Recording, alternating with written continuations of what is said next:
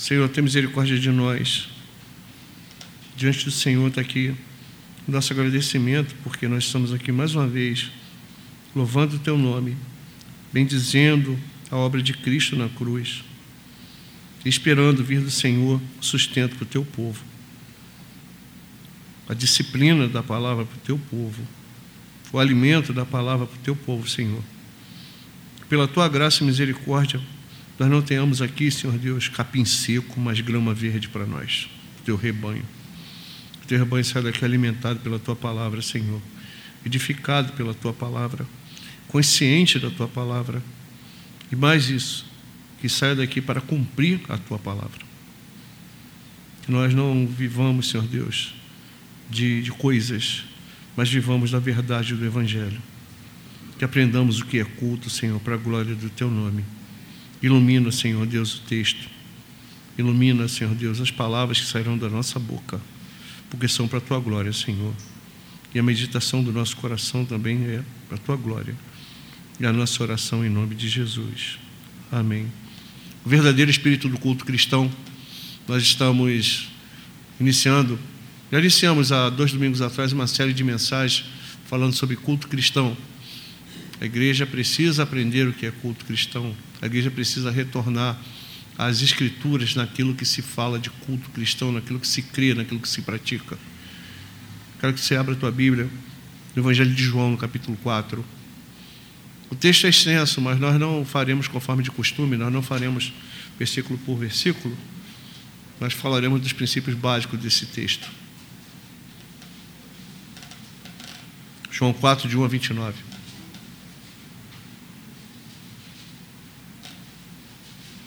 Ao encontro de Jesus com a mulher de Samaria. Diz assim o texto: Quando, pois, o Senhor soube que os fariseus ouviram dizer que ele, Jesus, fazia e batizava mais discípulos que João, embora Jesus mesmo não batizasse, mas os seus discípulos, saiu da Galiléia e foi outra vez para da Judéia e foi outra vez para a Galiléia. E era-lhe necessário passar por Samaria. Chegou, pois, a Sicar, cidade de Samaria, junto à propriedade que Jacó dera a seu filho José. Havia ali o poço de Jacó. Cansado da viagem, Jesus sentou-se junto ao poço, era cerca de hora sexta, meio-dia. Então veio uma samaritana tirar água.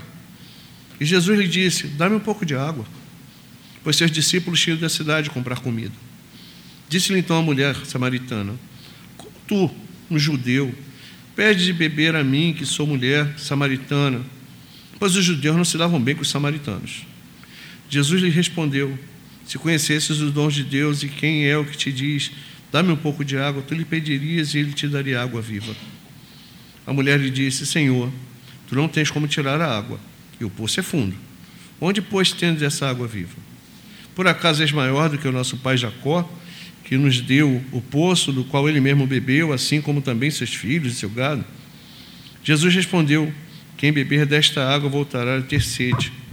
Mas quem beber da água que eu lhe der nunca mais terá sede. Pelo contrário, a água que eu lhe der se tornará nele uma fonte de água a jorrar para a vida eterna. E a mulher lhe disse: Senhor, dá-me dessa água para que eu não tenha mais sede, nem tenha de vir aqui tirá-la. Então Jesus disse: Vai, chama teu marido e volta para cá. A mulher respondeu: Não tenho marido. Então Jesus afirmou: Foste sincera, dizendo: não tenho marido. Pois já tiveste cinco maridos, e o que tem agora não é teu marido. Isso disseste com verdade. E a mulher lhe disse: Senhor, vejo que és profeta. Nossos pais adoraram neste monte, e vós dizeis que Jerusalém é o lugar onde se deve adorar. Então Jesus lhe disse: Mulher, crê em mim. A hora vem em que, em que nem neste monte, nem em Jerusalém adorareis o Pai. Vós adorais o que não conheceis, nós adoramos o que conhecemos, porque a salvação vem dos judeus. Mas virá a hora, e de fato já chegou, em que os verdadeiros adoradores adorarão o Pai no espírito e em verdade. Porque são esses os adoradores que o Pai procura. Deus é espírito e é necessário que os que adoram adorem em espírito e em verdade. E a mulher respondeu: Eu sei que o Messias, que se chama Cristo, vem. Quando ele vier, nos anunciará todas essas coisas. E Jesus disse: Sou eu que está falando contigo. Então seus discípulos chegaram e se admiraram de que ele está falando com a mulher. Todavia, nenhum deles lhe perguntou: O que queres? Ou por que falas com ela? Então a mulher deixou ali o seu cântaro, foi à cidade e disse: Vinde, veio um homem que me disse tudo e que tenho feito. Se era ele o Cristo, palavra do Senhor.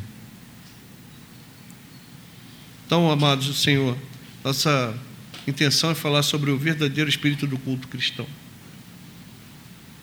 A gente tem de restaurar os padrões bíblicos de adoração, os padrões bíblicos de reconhecimento da figura de Cristo, de reconhecimento bíblico da figura de Deus, do Espírito Santo, da igreja. A igreja do Senhor não pode se deixar levar por coisas, a igreja do Senhor não pode se deixar levar por movimentos, a igreja do Senhor não pode se deixar levar por eventos. A igreja do Senhor vive da palavra pregada. Em momento nenhum na história nós vemos eventos nas igrejas. Em momento nenhum da, da história nós vemos movimentos de chamar pessoas a, a entretenimento em igreja. Eu sou contra o evento? Claro que não. Desde que seja para a glória de Deus. Desde que seja feita para a glória de Deus, não para agradar o público. Hoje a gente tem visto algumas coisas que são para agradar o público e com o nome de culto. Culto a quem? Culto a Deus ou culto ao ego? Ou então, lugares onde eu já tive oportunidade de ir, eu passei duas horas escutando abobrinha e deram o nome de culto. Não entendi nada. A ponto de chegar para a pessoa e falar assim: Eu vou embora. Eu vou embora porque até agora eu não escutei palavra. Você me chamou para pregar, está me deixando por último. Não, pastor, você vai pregar agora e tal. E as pessoas vêm perguntar para mim, pastor, de onde você é? Porque eu fui melhor do que eles? Não, porque teve palavra. As pessoas sedentas pela palavra de Deus e ouvindo besteiras. Ouvindo que Deus vai fazer, que Deus vai curar, que Deus está aqui, que Deus me deu, que Deus me tirou. Mas não ouviram assim, arrependa-se e creia no Evangelho. A mensagem do Evangelho é essa, é arrependimento. É voltarmos cada dia mais para Cristo. Quando a gente lê esse, esse texto aqui, irmãos, muito embora ele não fale diretamente de ajuntamento, ele fala de culto. Jesus fala com a mulher, Jesus aproveita um momento para falar com ela a respeito daquilo que era o culto verdadeiro. Vou explicar para você que, que eram os samaritanos. Os samaritanos, eles eram o judeu misturado. Quando a Assíria acabou com o reino do norte, ela colonizou com pessoas de outras partes do império esse reino esse reino se juntou com, com os judeus de lá, se mestiçaram. Eles tinham um santuário, quando a mulher fala neste monte, é o Monte Garizim. Eles tinham um santuário rival, um outro templo, e até hoje os samaritanos, a palavra samaritano quer dizer os guardiões, vem de Shimariim, aqueles que guardam. Eles se acham os únicos judeus que guardam a lei. Até hoje eles sacrificam é, cordeiros no Monte Garizim por ocasião da Páscoa. Então eles tinham um culto paralelo ao culto de Jerusalém. Já o judeu achava que o samaritano era um judeu de segunda classe.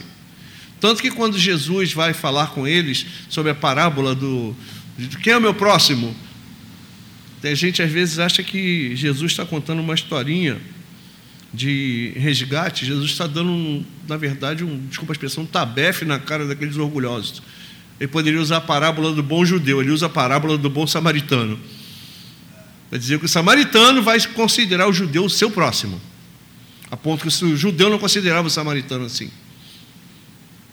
Quando se falava samaritano, o judeu fazia assim: Senhor, olha a oração do judeu. Te dou graças porque não fizeste mulher, cão ou samaritano. Era uma oração de ação de graça, porque Deus não tinha feito ele mulher, nem cachorro e nem samaritano. Quando se falava samaritano, cuspia. Você ter uma ideia de como era a dissensão. Eles diziam que o culto de Samaria era, era apóstata, por causa de Jeroboão, que fez esse, esse santuário no Garizim, e ao invés dos dois querubins que tinham no templo de Jerusalém, ele colocou dois bois. Você remeteu aos dois bois do deserto e começaram a dizer que era um culto idólatra. Muito embora os bois possivelmente tivessem só a função estética, igual dos querubins do templo de, de Jerusalém. Mas tinha essa briga com eles. Um não falava com o outro. Problema sério. E é nesse contexto que Jesus vai desenvolver o papo dele com essa mulher. Ah.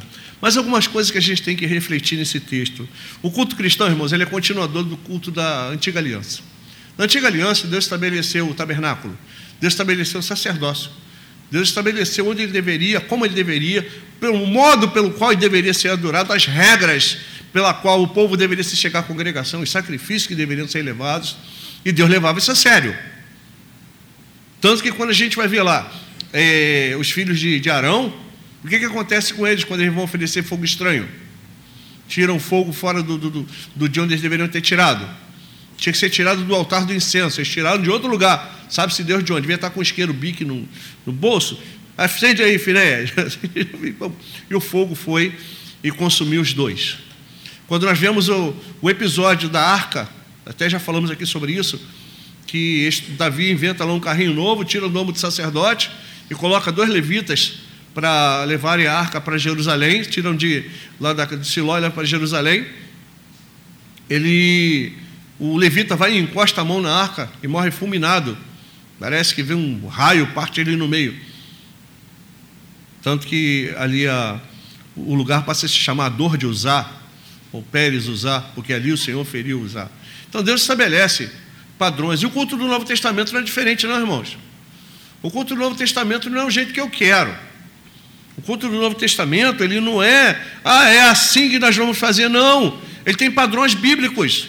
Muito embora o sacerdócio tenha passado, muito embora as regras, aquelas regras estritas ali de apresentação de ofertas tenham acabado, quando Jesus, hoje eu falava sobre isso na escola bíblica, é bom a gente aprender, que quando Jesus é questionado sobre o mandamento, ele vai falar assim: o primeiro mandamento, ama o Senhor sobre todas as coisas, e o segundo, é semelhante a este, ama o teu próximo como a ti mesmo. O que, que ele vai falar que, que esses dois resumem? Vai falar assim: porque deles depende toda a lei e os profetas. Se desses dois mandamentos dependem a lei e os profetas, será que a, a ordem de culto, de como nós devemos chegar diante de Deus, já foi prescrita? Foi proscrita? Foi, aliás, proscrita? Não foi prescrita? Foi proscrita? Foi deixada de lado? Será que ela prescreveu? É claro que não. Deus ainda exige de nós decência e ordem. Não é isso que Paulo vai falar para os coríntios? Tudo que se faça em relação ao culto a Deus, faça-se com decência e ordem. Então nós temos um padrão para servir, regras para se, para, para se apresentar, para nos apresentarmos diante de Deus. Outra coisa que a gente tem que aprender: Deus não é um Deus narcisista, que sobrevive da nossa adoração, não, tá? Deus não depende da minha adoração para ele ser o que ele é. Ele é o que ele é, pronto e acabou. Só que Deus, como ser relacional, ele se honra. O pai honra o filho, o filho honra o pai, o, o, o, o espírito honra o pai e o filho. Se amam, vivem numa relação ali de, de, de, de amor e de respeito mútuo. Então Deus não precisa de mim nem de você. Mas quando Deus cria, Ele cria seres que o adorem. Cria os anjos que servem, o adoram, e cria os homens com capacidade criadora, responsabilidade moral, que tem a, a, o papel de cuidar das coisas de Deus, ser semelhante a Deus, por, por isso que Deus deu a imagem de semelhança a Ele. Agora, Deus não é narcisista. Deus não quer ser adorado porque Ele é lindo. Deus quer ser adorado porque Ele estabeleceu de uma forma correta. Estabeleceu segundo Sua própria palavra. Tomou conselho de si mesmo. Estabeleceu daquela forma, santa, sem pecado. E quando a gente fala de adoração a Deus, eu tenho de entender que a adoração de Deus parte da minha consciência de que eu não posso me chegar a Deus com o meu pecado. O meu pecado tem que, tem, tem que passar por Jesus.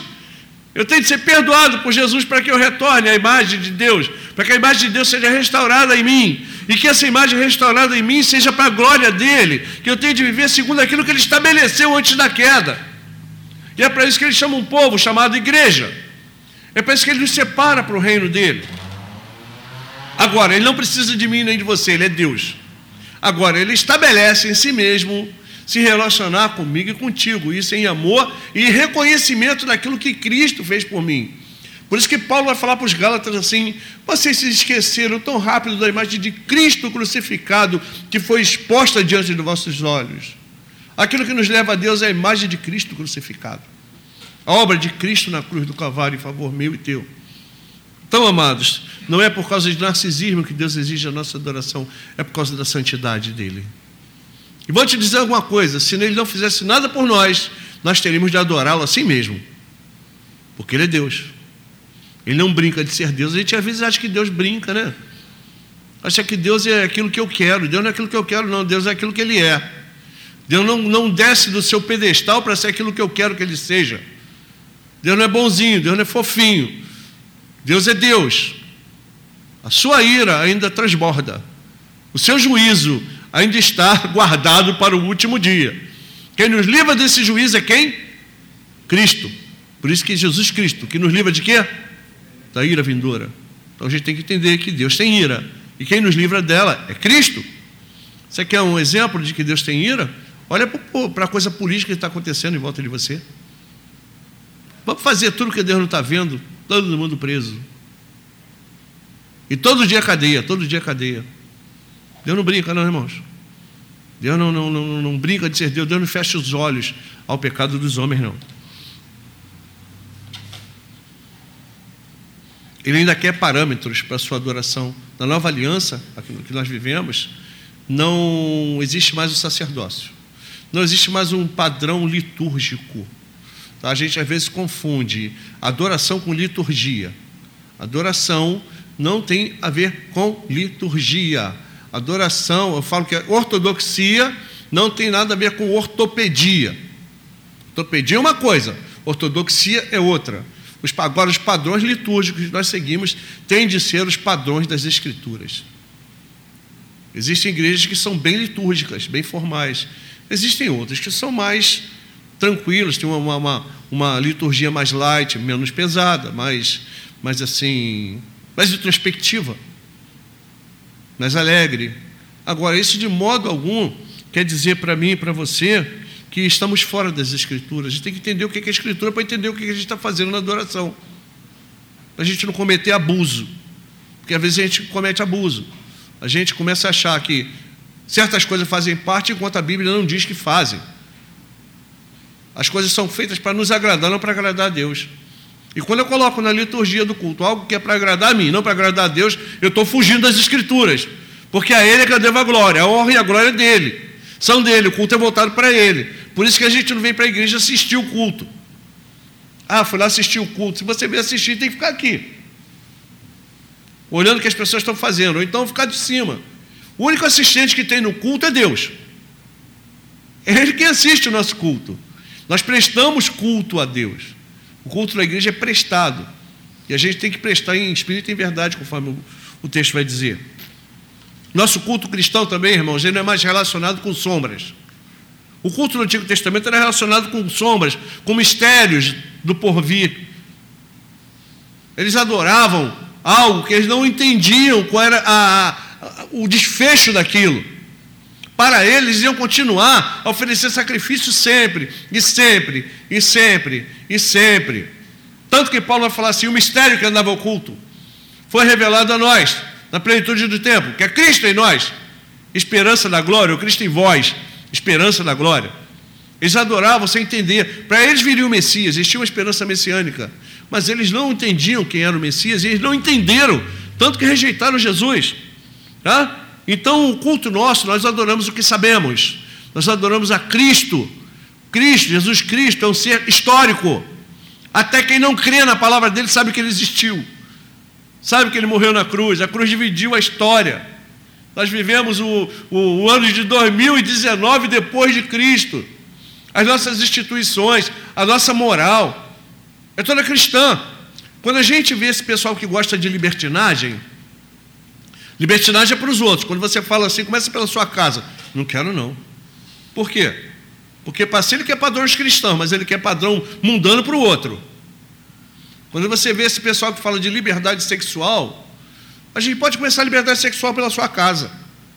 Não, peraí, aí não, é, é liberdade sexual é para o outro, mas não para sua casa. Porque para sua casa você quer um padrão pré-estabelecido, né? E esse padrão é cristão. As instituições são cristãs. Quando a gente entra no tribunal, o que, que tem lá em cima? A gente vai ver o crucifixo. A gente entra no hospital, o que, que você vai ver logo na entrada do hospital?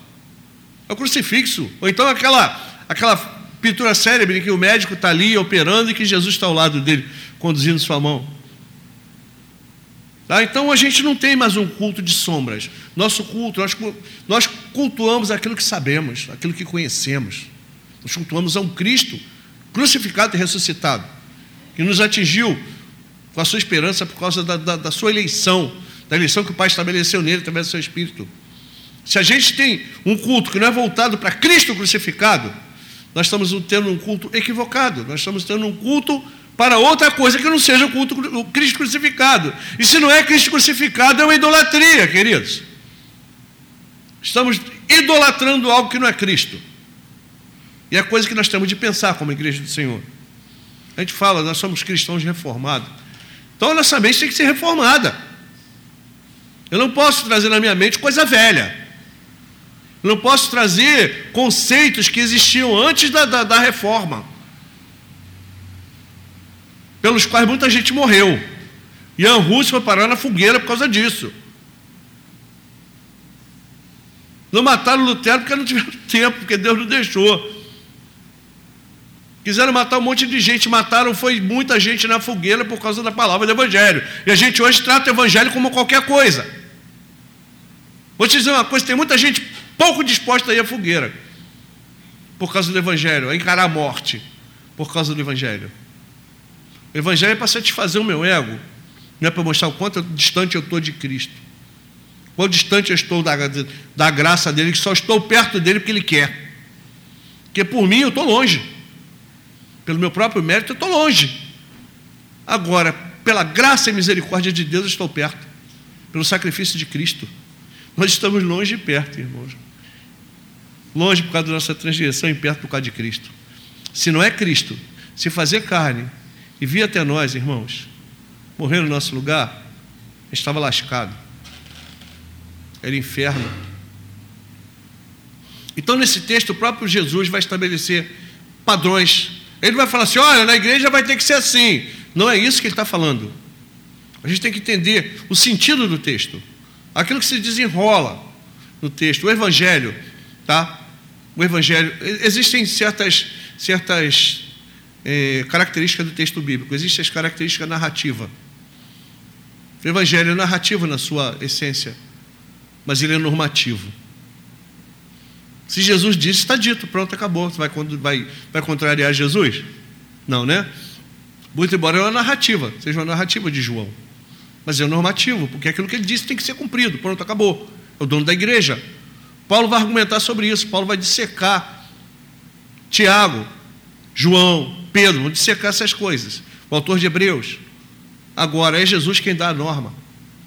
Tá? Então estabelece nesse texto alguns padrões neotestamentários para a gente. O que, é que o culto neotestamentário vai trazer para nós?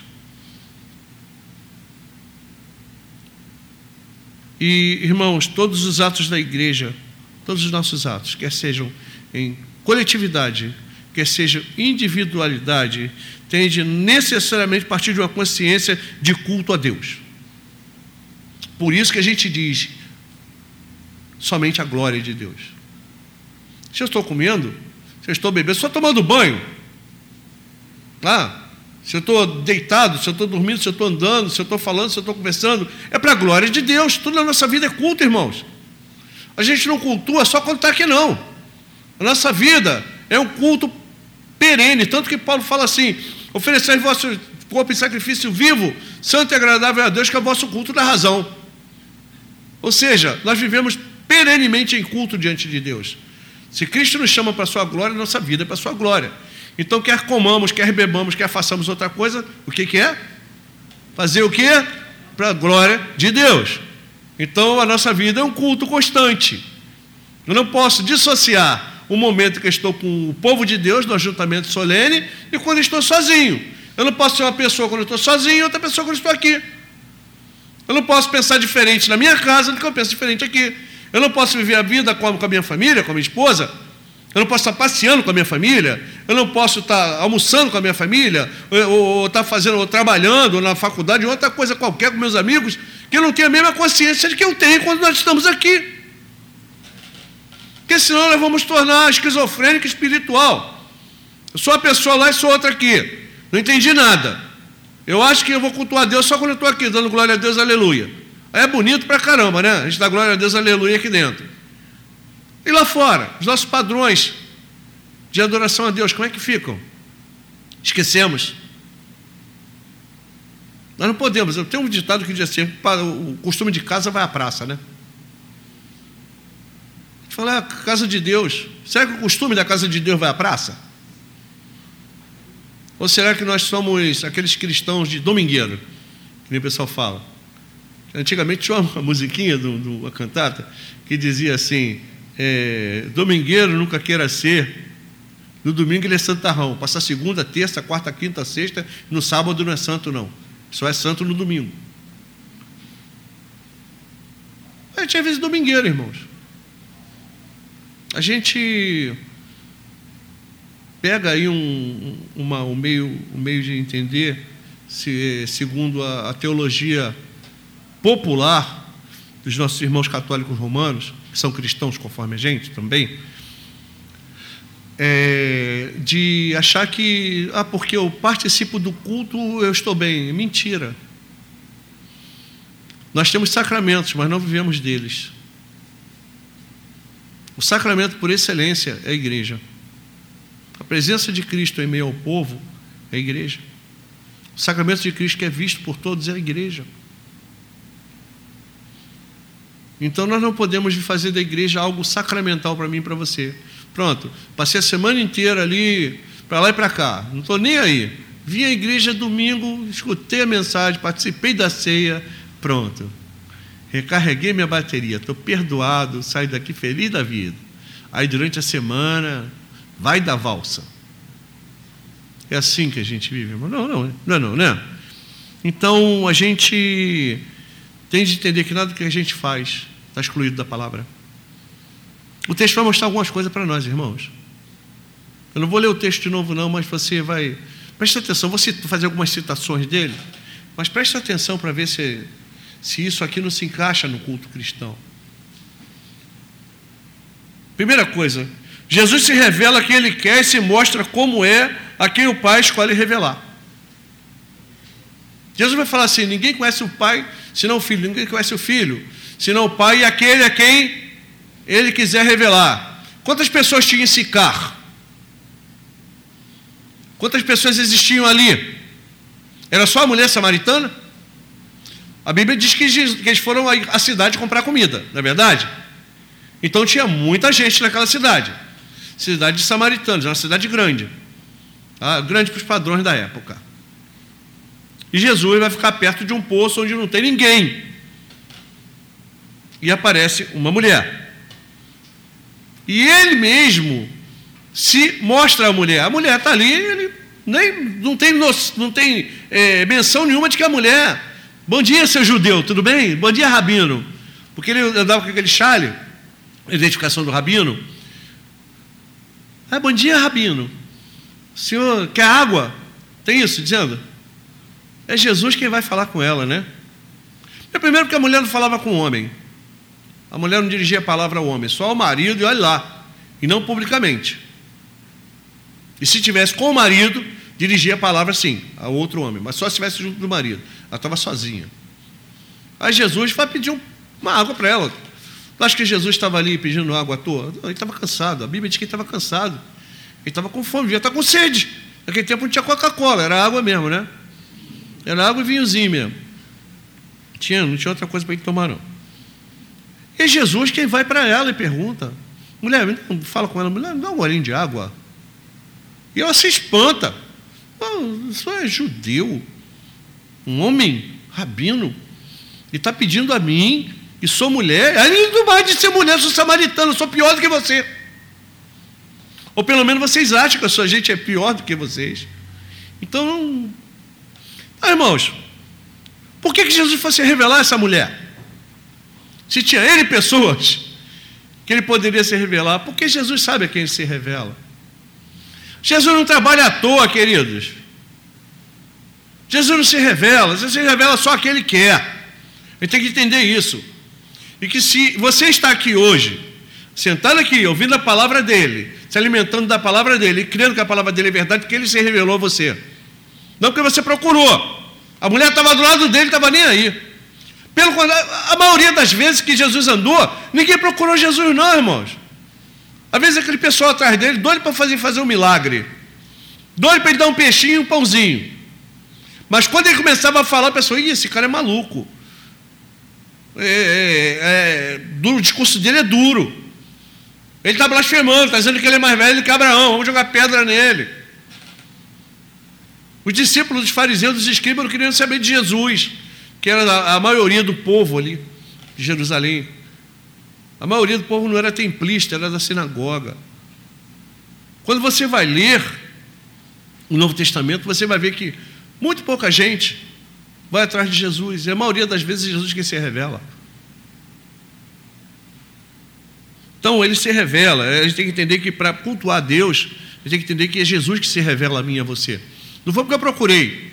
A mulher não procurou Jesus, foi Jesus que tabulou um papo com ela. Eu vou perguntar para você: será que ah, o nosso contato com Cristo foi feito pelo nosso próprio merecimento, pela nossa própria iniciativa? Ou foi Ele que se revelou a mim e a você? Ele quem se revela, irmãos. Eu te garanto que você não estava nem pensando nele. Eu te garanto que você não estava nem aí. Mas houve uma hora em que a graça de Deus, através da palavra do Evangelho, bateu tão forte no teu coração que os teus olhos se abriram, como se caíssem escamas dele. E você viste na palavra do Evangelho Jesus crucificado. Então a gente tem que entender, a revelação de Cristo parte dele mesmo para nós. A gente não pode entender culto cristão que parta de uma iniciativa própria minha para ele. A gente só cultua a Deus porque Cristo se revela a nós. A gente só cultua a Deus porque nós cremos em Cristo pelo, pelo intermédio do Espírito Santo, pela vontade do Pai, pela revelação de Cristo, e nós somos voltados a Deus por causa dessa revelação. Não porque eu procurei, porque não tem ninguém que busque a Deus, não tem ninguém que entenda, não é isso que a palavra diz? Paulo vai dizer, vai repetir Isaías: não tem quem busque a Deus, não há quem entenda. Não existe bem em mim. Eu não procuro a Deus, eu só procuro a Deus porque Ele fez isso comigo, Ele me fez procurar, Ele me achou, Ele me predestinou. Ele me justificou. E é por causa dessa justificação, por causa do seu espírito, por causa dessa renovação que há na minha mente, por causa do meu entendimento, eu busco a Deus. Mas é Ele quem faz isso. Segundo, a revelação da pessoa de Jesus Cristo e de sua obra é algo indissociável do seu culto. Por quê? Porque se eu não entendo a pessoa e a obra de Cristo, como é que eu vou cultuar Cristo? Vou cultuar aquilo que eu não sei. Não é isso que Jesus fala para a samaritana? Vocês adoram aquilo que vocês não conhecem. Lembra de Jó? Eu te conhecia só de ouvir falar. Perdão. Mas agora os meus olhos te veem. Agora eu sei quem é o Senhor. Eu confiava no meu próprio taco. Por eu ser bacana, por eu ser cumpridor, por eu ser uma pessoa assim íntegra, que eu sei que eu sou. Eu confiava muito na minha justiça, mas agora meus olhos te veem. E eu sei quem o Senhor é. Por causa disso eu me abomino, me envergonho e me humilho no pó e na cinza. Eu sou um pobre de um pecador. É o Senhor quem sabe, eu não sei de nada. Eu só sei que o Senhor é quem é e pronto, acabou. Me humilho no pó e na cinza. Então, se eu não reconheço a pessoa e obra de Jesus, eu não posso adorá-lo. Às vezes a gente se senta no, no, no banco da igreja, a gente não entende nada de quem é Cristo. E outra coisa, faz questão de não entender. Ah, pastor, que isso? É, faz questão mesmo, sabe por quê? Porque, por, muito embora a gente pregue, pregue, pregue e mostre para você Cristo crucificado, mostre para mim que eu falo você numa retórica, né? não estou me incluindo nesse também, nesse, nesse conjunto também, eu vou olhar e não vou gostar daquilo que eu aprendi sobre Cristo. Que não é Cristo segundo o meu parâmetro, é Cristo segundo as Escrituras. Aí vai correr naquilo que Santo Agostinho diz. Se você presta atenção naquilo que você gosta do Evangelho, mas você não presta atenção naquilo que você não gosta do Evangelho, então você não gosta do Evangelho, você gosta de você mesmo. Cristo não é feito segundo a minha imagem e semelhança, é o contrário. Eu que sou chamado para ser segundo a sua imagem, essa revelação dele, parte é dele mesmo, não da nossa intuição. Como é que eu vou entender a revelação de Cristo? Pela palavra dele. Culto a Deus sem palavra não é culto. Culto a Deus onde a palavra de Deus não é pregada, não é culto. Pregação que não expõe a Cristo crucificado não é culto. Pregação que esfregue teu ego não é culto. Pregação que não revele a obra da cruz não é culto. Não existe culto naquele, em coaching. Presta atenção, irmãozinho. Quando eu digo que você é o centro da vontade de Deus, estou tirando a cruz. Conforme diz aí um camarada, você já mandado para mim. Olha que lindo, lindo nada. É heresia. Já preguei aqui, você sabe disso. O centro da vontade de Deus é a sua própria vontade. É a cruz de Cristo. Se nós não estivermos na cruz de Cristo, nós não estamos com Deus. E Deus não fez porque eu sou bonitinho. Deus fez por causa do seu louvor, da sua glória. Deus não faz pelo meu bem, faz pelo louvor da sua glória. E o meu bem está inserido no louvor da sua glória. Por isso que esse papo de ah, Deus tem um plano para você, Deus tem um plano eterno e cósmico, pelo qual passa a minha vida e a tua, a minha vocação e a tua, e o reconhecimento do sacrifício de Cristo na cruz do Calvário. O culto a Ele pressupõe que eu saiba quem Ele é e aquilo que Ele fez. Por isso que Ele vai dizer assim: vocês adoram o que não conhecem, mas nós adoramos o que conhecemos, porque a salvação vem de onde? A salvação vem dos judeus. Então nós adoramos. É, é pressuposto, eu tenho que adorar aquilo que eu conheço. E se eu adorar aquilo que eu não conheço, eu estou adorando o quê? Estou fazendo o quê? Sendo uma coisa vazia. Quando eu fecho os olhos à palavra do Evangelho, eu estou desconhecendo voluntariamente quem é Cristo. Quando eu fecho os olhos à instrução da palavra e os meus ouvidos, eu estou desconhecendo voluntariamente quem é Cristo. Aí eu começo a inventar um Cristo que não é o Cristo das Escrituras, e começo a seguir um Cristo que não é o Cristo das Escrituras, é um Cristo idólatra. Por isso que o pessoal fala, até falei para você, de um, de um, conhecido meu, que falou para mim que o Jesus dele era diferente do meu. Eu falei, com certeza que é. Você pode apostar todas as suas fichas nisso. Porque o Cristo que eu creio é o Cristo das Escrituras. Não é o Cristo que fulano teve uma intuição e escreveu alguma coisa sobre ele, não. Cristo não tem outro modo de se revelar que não seja nas Escrituras, irmãos. Culto a Ele parte disso. Se essa revelação partida do próprio Jesus Cristo, é Jesus quem se revela à mulher, é Ele quem se mostra. É impossível se reconhecer sua santidade e precedência onipotente. E se assim não for, nós cultuaremos um Cristo falso. Ele vai falar assim: sou eu, eu que tenho o poder para te dar água viva. Eu que tenho o poder para fazer com que essa água jorra, jorre de forma contínua de você. Eu, eu, o Messias, o Cristo, é Ele que se revela à mulher. Então, se, ele, se não é revelação partida dele mesmo, fica impossível a gente reconhecer a sua santidade e sua precedência. E se não houver reconhecimento de, de santidade e precedência de Cristo, não existe culto cristão. Quando a precedência do culto sou eu, quando a precedência de Cristo é o meu ego, quando a precedência é o, o, o espetáculo, quando a precedência é a música, quando a precedência é eu me sentir bem, eu estou tirando a precedência de Cristo, a revelação de Cristo, colocando a mim mesmo no lugar dele, cometendo um culto idólatra. A igreja não pode ser idólatra, a igreja é o povo de Deus, é o sacerdócio santo. Para ser sacerdote, eu tenho que conhecer o Deus que eu sirvo. E o Deus que eu sirvo é revelado nas Escrituras. Ele se revela por sua graça e misericórdia, não porque eu mereça, mas é porque ele quis, ele estabeleceu em si mesmo acontecer isso e aquilo que estava oculto a eles foi revelado a nós. Cristo em vós, esperança da glória. Esse é o culto que nós devemos prestar. Para se cultuar a Deus é necessário que reconheçamos o nosso pecado. Eu tenho de entender que eu sou pecador. Porque se eu não entendo que eu sou pecador e não mereço a graça de Deus, eu não, não cultuo. Se eu não entender isso, vai ser glória, glória a mim, louvado seja eu. Quando eu não reconheço a minha impossibilidade de me arrepender. Quando eu não reconheço que não é por mérito, é por obra, que não é por obra nem por mérito, é pela obra de Cristo, é por graça. Quando eu não reconheço que foi Ele quem quis, não fui eu quem o procurou, eu estou cometendo um culto do ego, eu estou exaltando a mim, dizendo que eu, um pecador perdido, devasso, corrompido, tenho possibilidade de deixar aquilo que eu quero por mim mesmo e ao Deus que me aceita se eu quiser. Deus me aceitou porque Ele quis. É Ele que nos aceita. Nós vamos a Ele porque Ele faz a gente ir a Ele. Então eu tenho de reconhecer que eu sou pecador, que eu sou depravado, que não existe bem em mim, que a Escritura vai dizer que é impossível buscar a Deus, não há quem entenda, e que foi por causa de Cristo. Nós somos chamados e vocacionados em Cristo. Reconheçamos a nossa necessidade. Lembra que a mulher fala?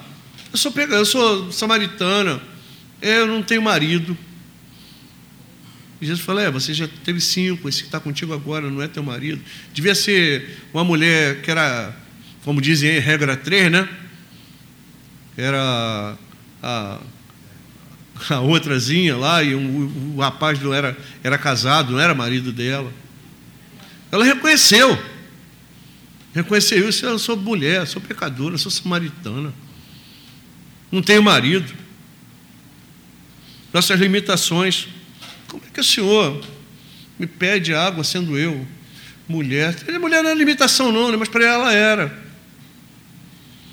Sou samaritana, eu sou um ser de segunda classe. Reconhecimento. Sabe por quê, irmão? Porque se a gente não reconhecer a nossa pecaminosidade, se a gente não reconhecer o nosso estado miserável, se a gente não reconhecer a nossa total dependência de Deus pela, da sua misericórdia, a gente não pode prestar um culto a Ele, porque a gente vai sempre achar que a gente está fazendo aquilo porque a gente quer, não porque a gente tem de fazer. A gente acha que Deus fica preso a nós. Por isso que o pessoal vai dizer aí, não, quando você faz isso para Deus, ele fica amarrado a você. Fica nada. Nem eu e nem você fazemos isso porque, porque nós queremos, é o Espírito de Deus que nos impulsiona a fazer isso. O Espírito de Deus dado a nós, porque Deus quis, que Deus nos chama, nos regenera, Ele vai fazer com que nós reconheçamos o nosso pecado.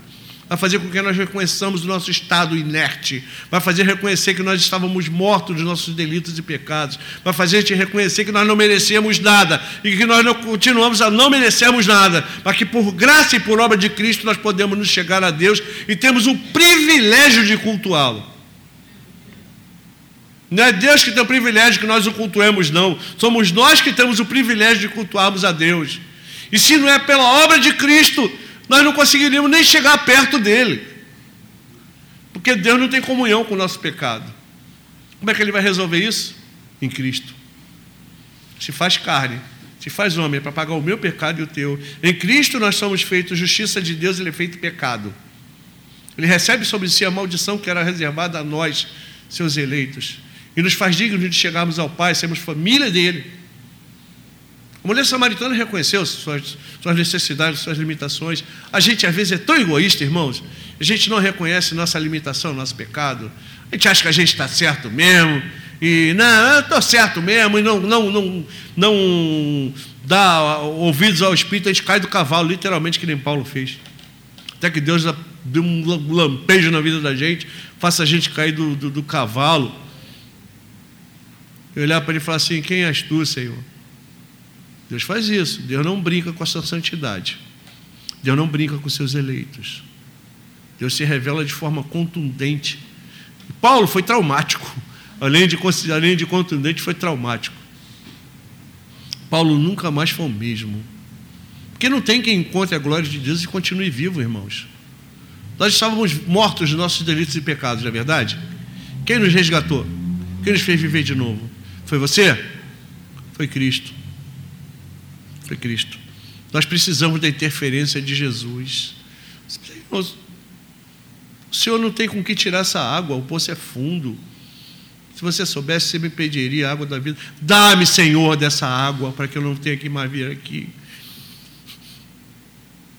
Ela reconheceu que Jesus tinha essa água, ela, tava, ela não sabia que água era essa, mas ela estava sedenta dela. A princípio, pensou que fosse uma água material, ali, H2O. Mas logo ela entendeu que Jesus era o Messias, que Jesus era aquele que havia de vir, que eles também criam nisso. Ele fala para ela: Sou eu, eu sou Cristo, eu estou me revelando a você. A salvação, irmãos, a redenção não pode vir por outro meio que não seja por Cristo.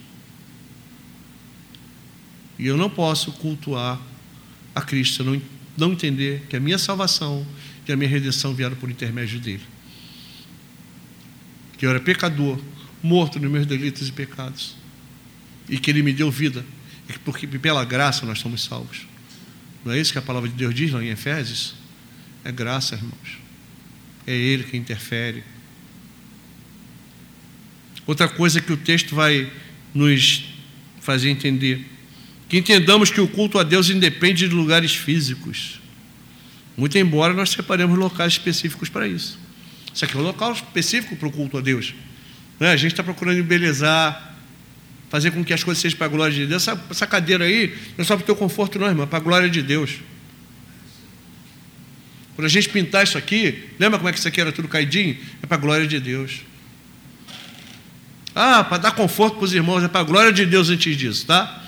O teu conforto é para a glória de Deus. É motivo de dizer assim: Senhor, muito obrigado que nós temos um lugar para nos reunirmos, um local dedicado para a tua glória. Por isso que a gente não deve ficar profanando isso aqui.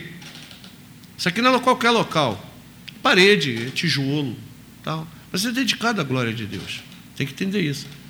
Não somos templistas, mas a gente tem que entender essas coisas. Jesus vai falar para ela. Ela pergunta para Jesus assim: Vocês dizem que é Jerusalém que tem que se adorar, o templo de Jerusalém. Nossos pais adoraram nesse monte, o Monte Garizim. O que, que Jesus vai responder para ela? Que a adoração a Deus independe de locais físicos. Não é nem aqui nem lá.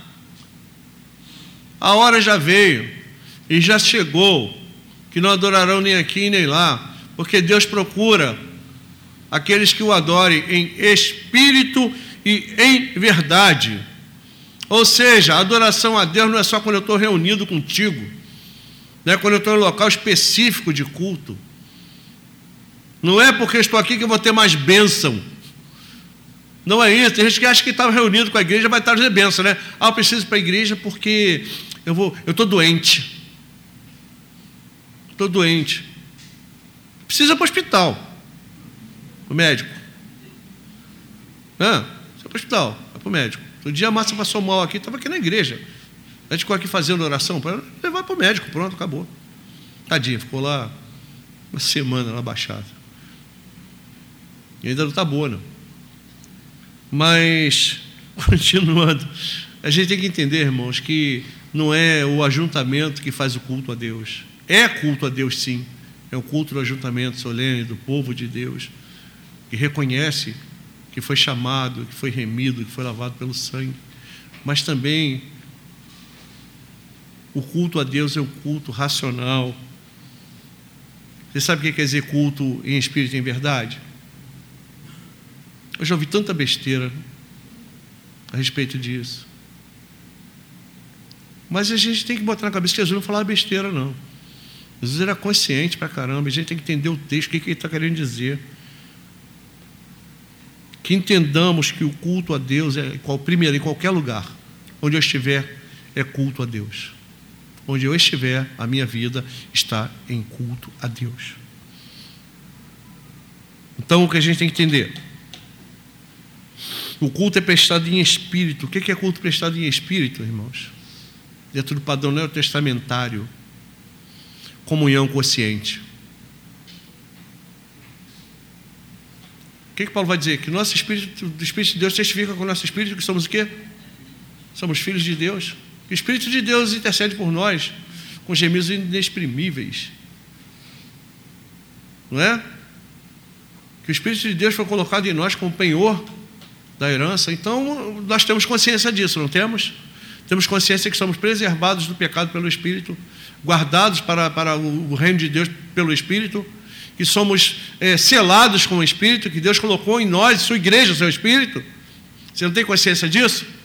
É nessa consciência de que tem o Espírito Santo de Deus e que é Ele quem te impulsiona ao relacionamento com Cristo que nós temos de ter o nosso culto.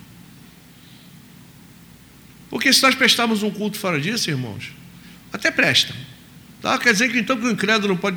O incrédulo não, aquele que não é. Não, não foi alcançado pela graça pode reconhecer que Deus é santo? Sim, pode. Pode. Eu vou dizer uma coisa para você. Ele não vai ter a mesma coisa que nós. Ele não tem. Sabe por quê? Porque ele não tem a revelação de Deus. Ele não tem o selo do Espírito. Ele está fazendo aquilo inconscientemente. Tanto que Jesus fala: vocês adoram o que vocês não sabem. Vai virar um Jó. Eu adoro você só porque eu ouvi falar. Não porque eu te conheça. Não porque eu te conheço. Mas nós cujo Cristo foi exposto diante de nossos olhos, que a graça nos alcançou, que o Evangelho da graça nos alcança, que a palavra de Deus nos sustenta, nós temos uma comunhão consciente com Deus. A minha comunhão com Ele não é uma comunhão intuitiva. Não fico aqui. Hum, eu acho que eu estou, não é isso. Minha comunhão com Deus não é uma comunhão mística. Mística no sentido de, ah, eu senti Deus. Não é isso. A minha comunhão com Ele é consciente porque a palavra de Deus me garante que eu sou salvo pela graça que eu sou remido pelo sangue de Cristo, que eu sou chamado, vocacionado por Cristo, e que Cristo me garante isso por causa do seu, do, da graça é, revelada a mim, a fé implantada em mim, o meu arrependimento e o selo do Espírito Santo em mim. É isso que vai fazer com que eu cultue a Deus racionalmente, de forma consciente, e racional, de forma inteligente. Irmão, fala para você, tem gente que diz que cristão é burro, né? Já ouviu isso?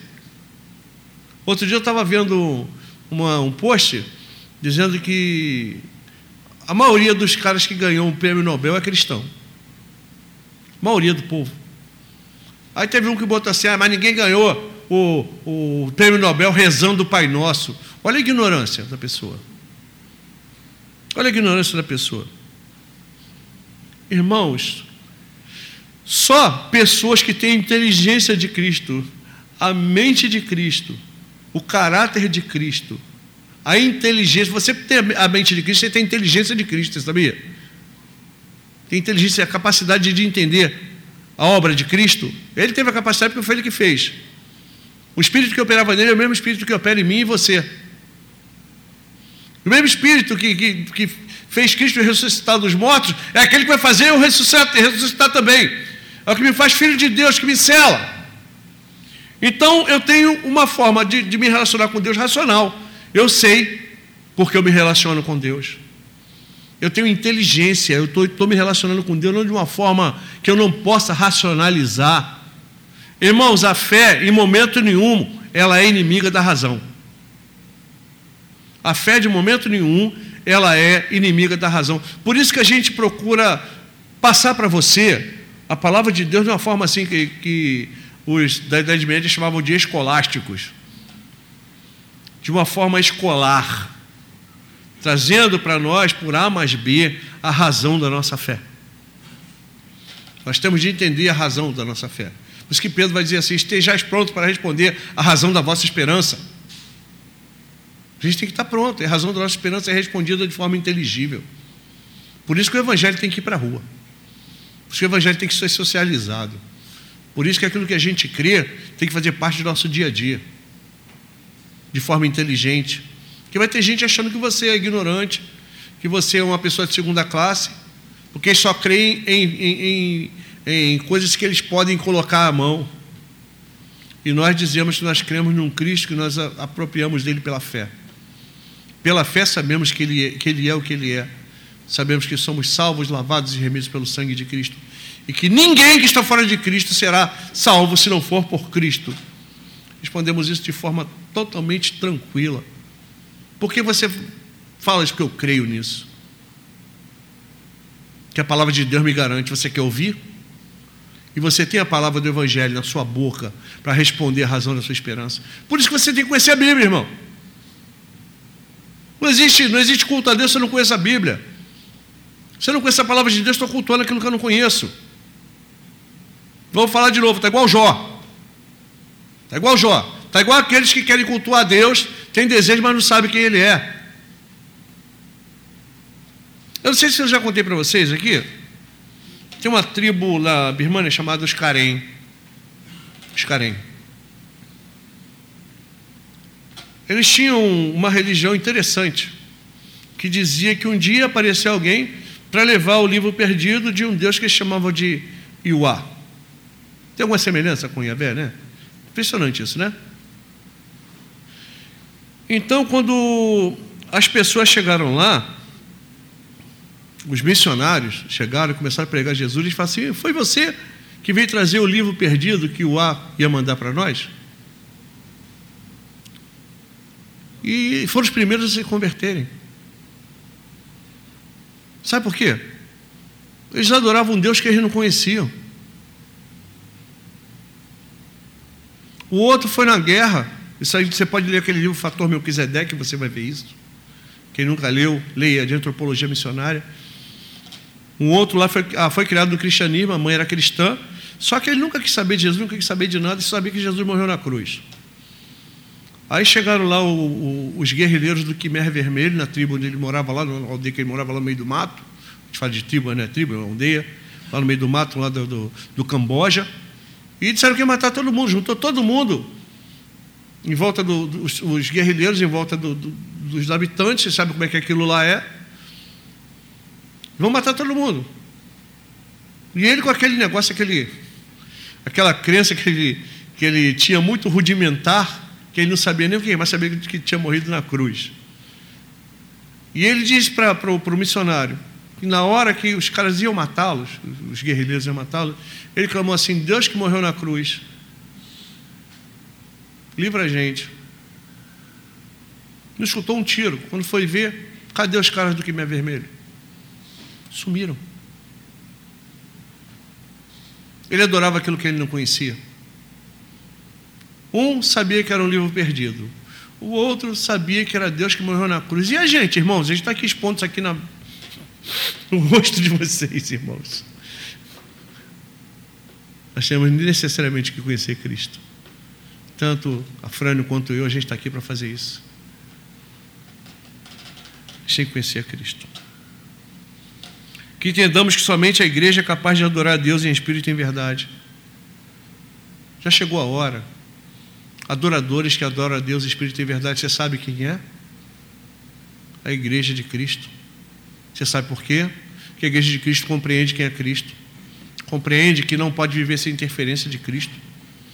Compreende que é Cristo que tem água viva. Compreende que é Cristo que é o Messias.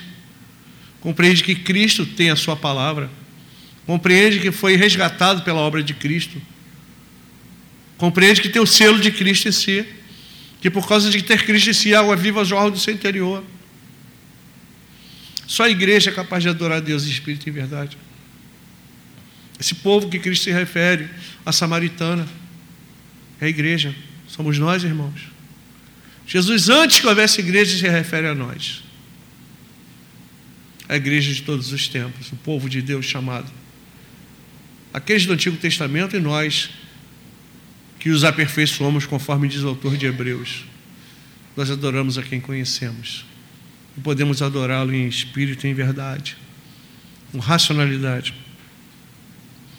Que entendamos que o culto a Deus sempre nos levará ao reconhecimento da sua glória. Culto a Deus não é para eu me sentir bem. Culto a Deus não é para eu pular, para eu ficar de oba-oba para ver espetáculo, para ver fulaninho, beltraninho, tchutchuquinho, nada disso, irmãos. O culto hoje está cheio dessas coisas. O culto tornou-se um, um, local de holofote, onde a palavra do, do, mundo brilha mais do que a palavra de Deus. Raramente tem palavra de Deus. Quando tem é cinco minutos, dez. E olha lá, e se não for torcida, se não for torcida para dizer que você é maravilhoso e vencedor.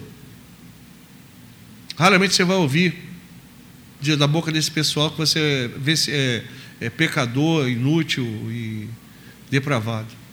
Aí pergunta, por que a nossa igreja está vazia? Por causa disso.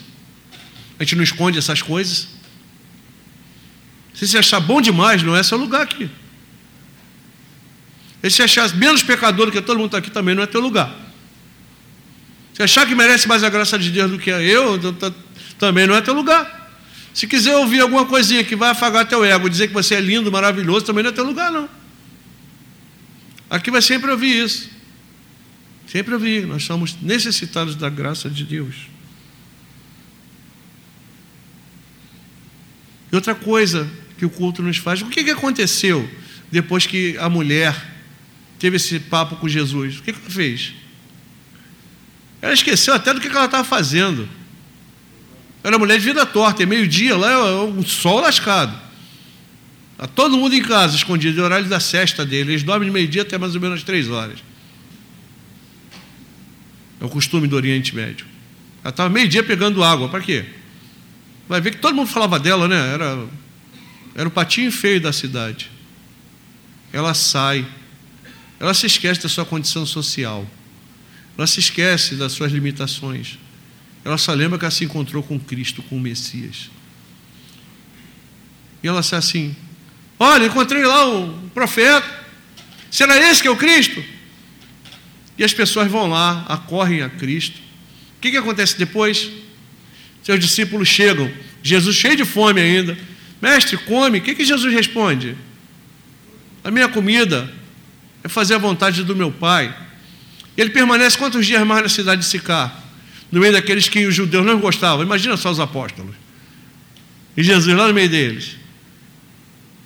O samaritano engolindo o judeu, o judeu engolindo o samaritano. Fica mais dois dias. Reconhecem Jesus o Messias. Reconhecem a sua divindade. Reconhecem quem ele era. O culto a Deus é missional, irmãos. O culto a Deus é missional. É, é, impossível nós crermos em uma verdade e não proclamarmos essa verdade. O culto neotestamentário é missional.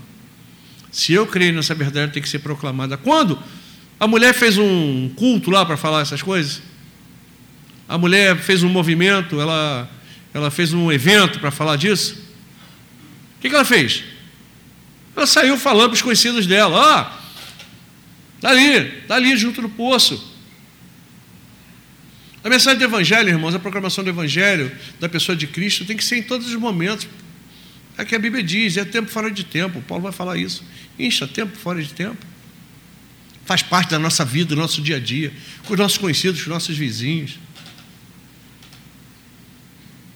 Eu, agora, eu faço ideia as pessoas olhando para aquela mulher, falando assim: o que, que essa mulher mudou? Lembra que ela era o patinho feio? Então ela estava lá pegando água meio-dia para não falar com ninguém? Esse pessoal que considerava essa mulher lá uma mulher de segunda classe, acorreu a palavra dela. O que, que esse povo viu nessa mulher, irmãos? Viu a certeza daquilo que ela estava falando. Eu sei que eu não sou o patinho feio de onde eu moro, nem você.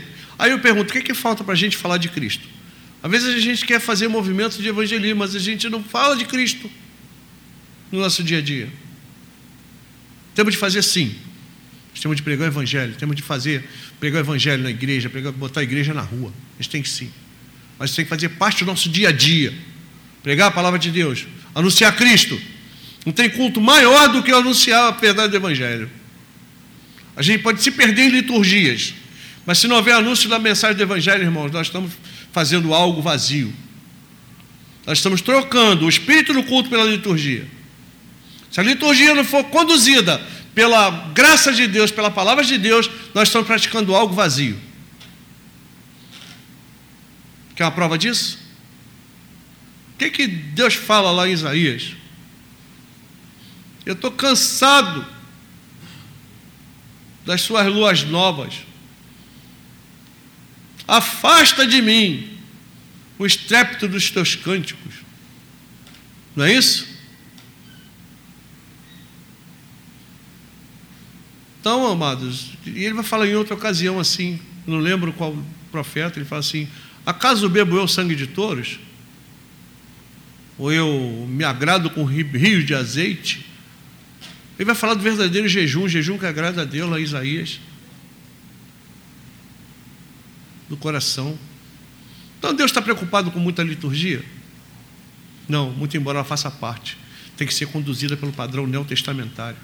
Se eu não creio em Cristo, se eu não creio na revelação, se eu não creio na minha, na minha falibilidade, se eu não creio que eu sou pecador, se eu creio que eu sou muito bom, que eu mereço buscar Jesus, que eu que, eu que fui atrás dele,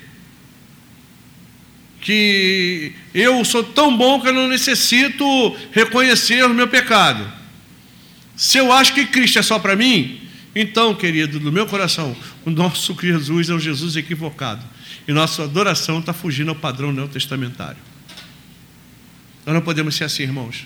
Nós vivemos da palavra de Deus, do reconhecimento de quem somos nós. Nós vivemos do reconhecimento do nosso pecado, da obra de Cristo da palavra de Deus. Nós cremos que quando cultuamos a Deus de maneira coletiva, nós somos alimentados pela Sua palavra. Não gostei do que o pastor pregou hoje. Não gostou da palavra. A gente não pregou outra coisa. Tem gente que é assim, né? Acho que, que a mensagem do Senhor é self-service. É aquilo que eu quero comer. Eu chego lá no McDonald's, me dá um Mac picanha e um copo de Coca-Cola. Aí eles sentam lá e comem. Só que a igreja não é isso, não. Vai ouvir aquilo que Deus colocou no nosso coração. Que Deus colocou como ministério didático da igreja. E é sempre a palavra de Deus, amigos.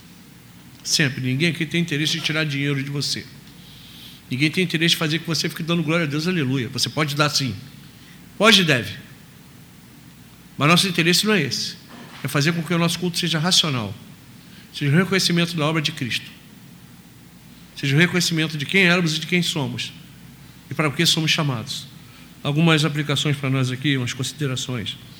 Culto cristão verdadeiro parte da revelação do próprio Cristo.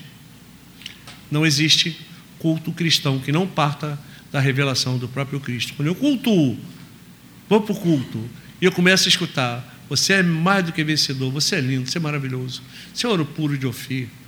O olho de Deus tem você, esse é o selo da vontade de Deus. Estou cultuando a mim. Outro dia eu vi um camarada dizendo assim: que é errado a gente ter louvor vertical. Que quem precisa ser Deus não precisa ser ministrado. Quem precisa ser ministrado são as pessoas que precisam. Troféu heresia para ele, né? Quer dizer, eu vim aqui para cantar para você. Para você sentir teu coração levinho. Não para reconhecer a minha dignidade diante de Deus e minha dependência dele. Culto cristão parte do reconhecimento nosso de sabermos que não podemos ter de nós mesmos aquilo que só Ele pode dar. Quem é que pode dar água da vida? Somos nós? Não, né? Quem nos deu a água da vida? É Cristo. Quem faz transbordar a água da vida em nós? É Cristo. Quem de nós tem merecimento para ter água da vida em nós? Ninguém. Como é que a gente vai cultuar se a gente achar que a gente pode fazer isso?